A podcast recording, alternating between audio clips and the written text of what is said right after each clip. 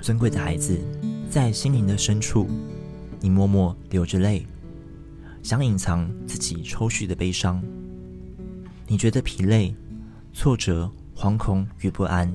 你觉得没人了解你，孩子，我懂，我明白，我真的都知道。试试看，换一个方式来思想，来沟通。很多事不是谁对谁错的问题，也不是你好我不好的议题。你耿直直接的性格，常常碰得自己灰头土脸，觉得处处都有敌人。孩子，让我无条件的爱先来充满你，让圣灵的温柔来引导你。我要使你心里快乐，胜过那丰收五谷新酒的人。我的恩惠必使你惊喜。爱你的天父。